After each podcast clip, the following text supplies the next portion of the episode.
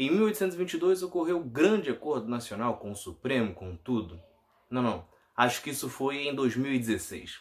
Em 9 de janeiro de 1822, o que ocorreu foi um grande acordo entre a elite portuguesa e Dom Pedro I, o que ficou conhecido como o Dia do Fico. É Pilatos lá na Bíblia quem diz, e também faleceu por ter pescoço o infeliz autor da guilhotina de Paris.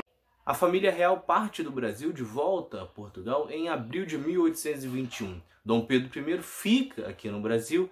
No entanto, as cortes portuguesas que dominavam Portugal desde a Revolução do Porto exigiam também a volta de Dom Pedro I. Mais do que isso, as cortes portuguesas queriam também que o Brasil voltasse ao status anterior da chegada da família real.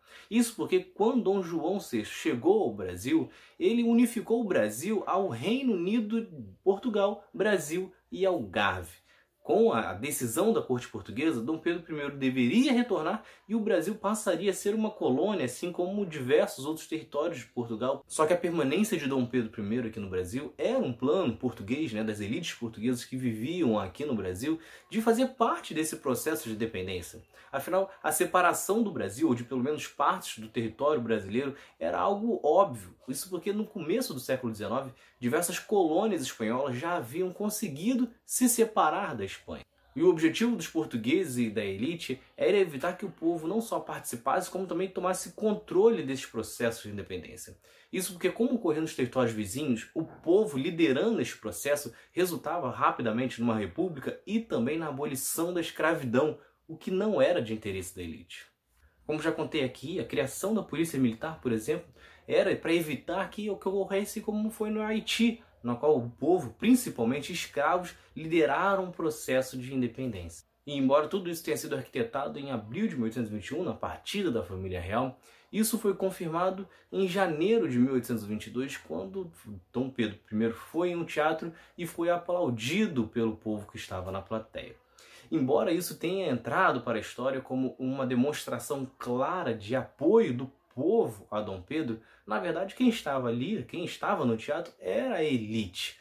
Em seguida também foi entregue um abaixo assinado pela permanência de Dom Pedro I, que já havia sido convocado pelas cortes portuguesas para retornar a Portugal.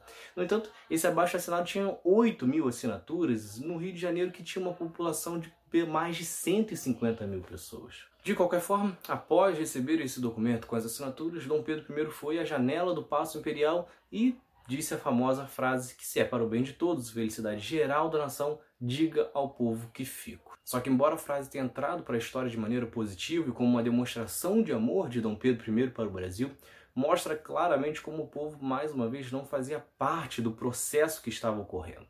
Não foi o povo que pediu pela permanência de Dom Pedro ou lutou pela permanência de Dom Pedro.